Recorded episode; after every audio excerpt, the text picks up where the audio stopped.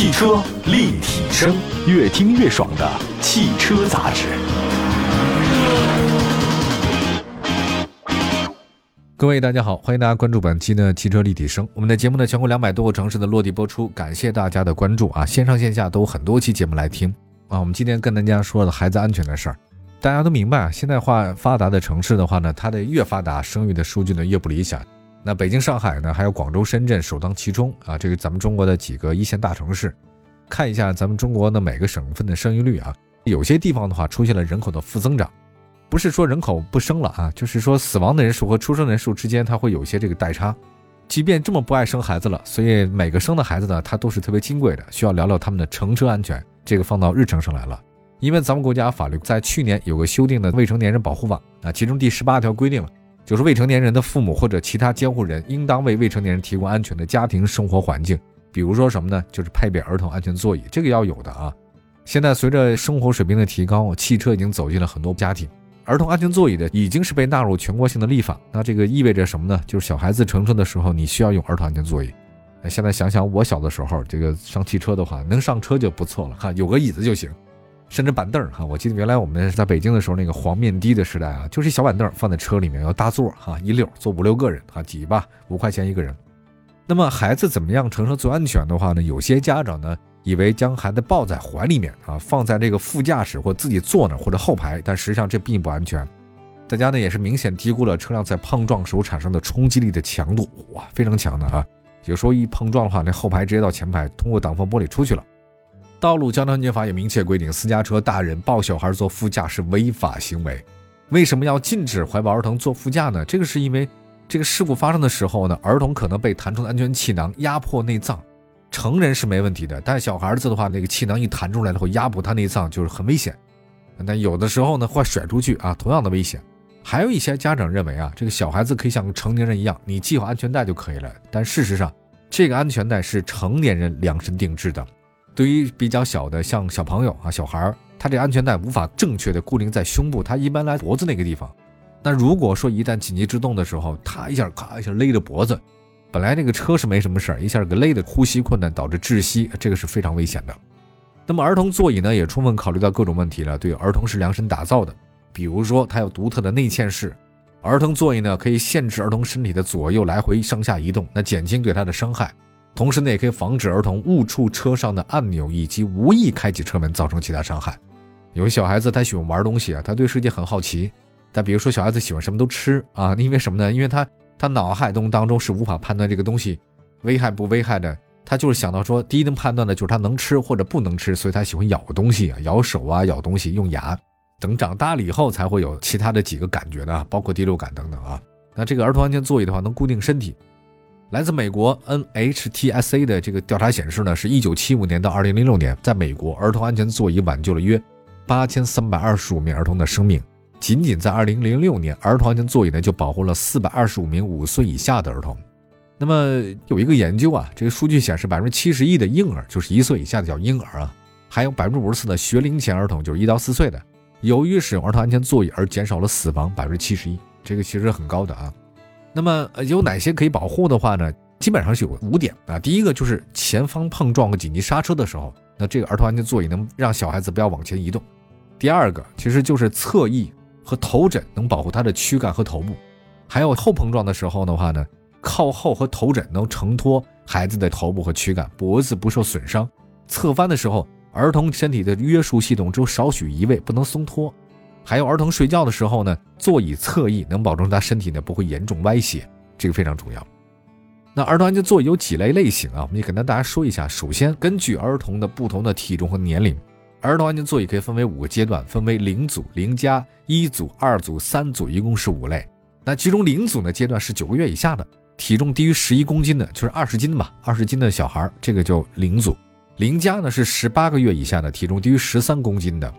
婴儿安全座椅需面向后方安装于你的后排座椅上，就倒扣，倒着坐，你在正面，他在你后面啊，而且必须是在后排座椅上面。严禁在前方配备有安全气囊的座椅上使用面向后方儿童安全座椅，这个要注意啊。那么一组的是什么？就是你这孩子基本上九个月了，到四岁之间，你这个体重也高了，基本上会在三十六斤、四十斤左右。二组的话是三岁到六岁，三组的话是六岁到十二岁，十二岁以后呢就可以不用用了哈。那么体重大于十五公斤，但是身高低于一米五的儿童必须使用增高坐垫升高座椅的位置，这个才可以。它有相应一系列的各种规定，它其实就是能够把它固定住，抬到跟大人差不多这个位置哈。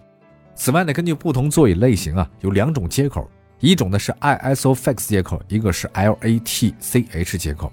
我们简单说一下，这个 ISO，这个我们常常在这各种企业里面说 ISO 什么几零零几的认证，没错，这个呢就是欧洲标准 FIX 欧洲标准接口。大部分的欧洲品牌的进口车和合资车都用这种接口，它特点是什么呢？接口强度高，不易松动，安全简单，通用性好，而且座椅和接口呢是硬连接固定。安装后座椅非常固定。另外一个接口呢是美国的，就是 LATCH。这种接口最大的不同呢是三点固定式，它比 ISOFIX 呢多了一个固定点位，但它是软连接啊。需要注意的是呢，欧洲那个标准接口的话呢，它可以用在美国的标准上，但是美国标准这个接口的座椅它没法安装在欧洲的上面，所以选购的时候都特别注意哈。反正你要选儿童安全座椅的话呢，ISO 它都能用。由于一岁以内的新生儿啊，就大家可能不太了解啊，他那个脊椎啊，脊柱比较脆弱，必须使用向后向式的，这样可以减轻小孩子的脊柱的那个损伤。所以如果是小宝贝儿哈，包括四岁以前的啊，还是要多注意啊。还有包括你就跟大人一起都往前坐的，你随着年龄的增长啊，就慢慢的他就往前开始坐了。所以有的时候我们看到这家长们为了买一些安全座椅啊，真的是花了不少钱。你要说这钱值不值呢？出于安全的考虑，那是指，因为跟生命相比的话，多少钱都买不回来，这个是非常重要的。如何选购儿童安全座椅？那简单说一下，就是尽量不要选择二手的，因为它之前可能发生过碰撞，你也不知道。第二个的话呢，如果那价格特低的，不要买。第三个呢，不要选择没有钢管骨架的安全座椅，因为安全座椅对材质要求挺高啊，你只有在碰撞的时候才能保持刚性。当然，我是觉得，如果钱不是很富裕的话，那有这个总比没有强。所以买二手的话，倒也可以吧。反正你要看，确保它质量。希望大家吧，因为咱们国家是汽车销售大国，但是很多家长对儿童安全座椅的这个重视程度并不高，很多就糊弄糊弄一下，这孩子长大了。因为那小的时候家里兄弟姐妹比较多啊，有可能你生一个孩子吧，你特别金贵；生两个呢，就没那么金贵；生三、生四个时候的话呢，也是提醒大家重视一下吧。汽车立体声，关注你的汽车生活。您的爱车情报站，会新车，私车定制，会买车，会客厅大驾光临，庖丁解车，精准分析，会拆车大师来帮您，会用车，自驾上路，会玩车，我们都是汽车人。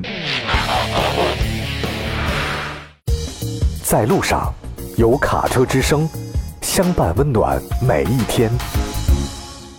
回到节目当中，今天的下面一个时段卡车之声，二零二二年一月二十号，一代神车 G 六焕新升级，解放 G 六 V 牵引车钥匙而来。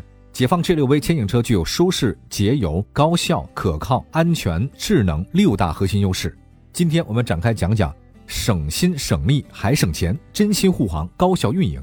解放 G 六 V 牵引车的超强动力匹配的是解放动力的十一升、十三升发动机。最大可到五百六十马力，最大扭矩为两千六百牛米，起步超车能力强，匹配小速比四百四十后桥，速比覆盖二点六八八至三点七二七，经济时速提升百分之十，超长续航，匹配一千两百升大容积油箱及八十升尿素罐，续航里程达到三千公里以上，提升运营效率，超长保养，三大总成标配长换油技术，机箱桥换油周期分别达到十五、二十、二十万公里。标配康迈免维护轮端，长保养油率及空滤，减少进站保养次数。解放 G 六 V 开启下一个非凡传奇，详询一汽解放客服电话零四三幺八七六六六六六六。那新年伊始啊，这个喜讯频传，二零二二年新年开始，南京依维柯迎来了开门红。根据了解，一月五号，南京依维柯移动维修平台交车仪式呢，在南京依维柯乔林基地呢盛大举办。首批依维柯举升车郑重的交付法拉利。这次交付的依维柯移动举升车呢，是依维柯智慧定制平台下的又一个应用场景。可见，不单单是本次交付的移动维修平台，还是其他移动售卖平台以及移动服务平台，都可以通过依维柯实现定制，真正实现百变有你。另外呢，南京依维柯的客运车辆迎来了开门红，交车火热进行当中。依维柯欧风交付四川乐山客运、陕西安康客运、山东东营客运，同时与河北省、四川省、河南省、山东省、湖北省、新疆省立的客运集团及旅游公司达成战略合作。我们了解一下依维柯欧风啊，依维柯欧风凭借驾乘的舒适性和安全性，获得了客运集团的最佳之选。首先，舒适性，这个依维柯欧风呢，同步欧洲的底盘技术，采用非承载式车身设计，能够确保强力的承载。高靠背、带扶手、可调座椅。遮阳窗帘等舒适性的座椅设备，即使在长途旅行当中啊，也能给所有人员呢非一般的舒适性。那其次呢就是安全性，依维柯欧风不仅有 LDWS 车道偏离警示系统，更有 BOSS ESP 9.0预警线立式的安全带、TPMS 主动胎压预警系统等全面的安全配置，为驾驶人员的旅途呢保驾护航。那再跟大家介绍一下比亚迪 B7 公交车的事儿。公共出行、绿色出行也是一种时尚。那接下来，让我们来看看深圳的绿色公交出行。近期，比亚迪 B7 公交车啊，算是火遍了深圳市的大街小巷啊。它呢是比亚迪的一名新成员，凭借着小巧的身姿与 Q 萌的外观，让深圳的人们爱上了绿色低碳的公交出行。比亚迪 B7 公交车整车长七米，宽二点三米，高三米，整车电量的话一百二十七点五一千瓦时，车身虽小，功能不少。比亚迪 B7 采用气动地铁式塞拉门，门宽一米一，一级踏步的设计让乘客上下车更为方便。配备手动或者电动的翻转踏板，让轮椅与婴儿车也畅行无阻。车内配备十二个乘客座椅，根据需求还可以定制爱心座椅与带安全带的儿童专用座椅。座椅旁贴心配备了 USB 的充电接口，解决出门在外手机没电的尴尬。那全车呢是配备轮椅区。即使出行不便的人，在乘车过程里面也能保证安全与舒适。比亚迪 B7 公交车驾驶室区采用全隔断式的包围设计，减少司机在驾驶车辆当中受到外界的干扰，让出行更加安全。整车配备车道偏离、前车碰撞预警、路口超速监测预警等智能驾驶辅助功能。除了被动安全驾驶辅助功能，主动配置呢也不能少。通过 ADAS 摄像头加上显示屏，实现三百六十度无视野盲区。更大一步呢提升了行车安全。另外，比亚迪 B7 公交车在驾驶室的正后方搭载了一块三十二寸的导正屏，车辆到站信息呢是一目了然。同时配备了二十六寸的 LCD 的显示屏，可以显示报站时间、温度等信息。整车采用大面积的车窗设计，这样我们就能舒适乘车的同时观看到窗外的美丽景色。更为贴心的是，即使在特殊时期，车内呢还配备了滤净空气质量智能优化系统。可有效的净化车内的 PM 二点五，这意味着细菌病害、有毒气体安全无忧啊，畅通无忧。好，感谢大家关注本期的汽车立体声，祝福大家的行车愉快。那我们下期节目接着聊，明天同一时间不见不散，拜拜。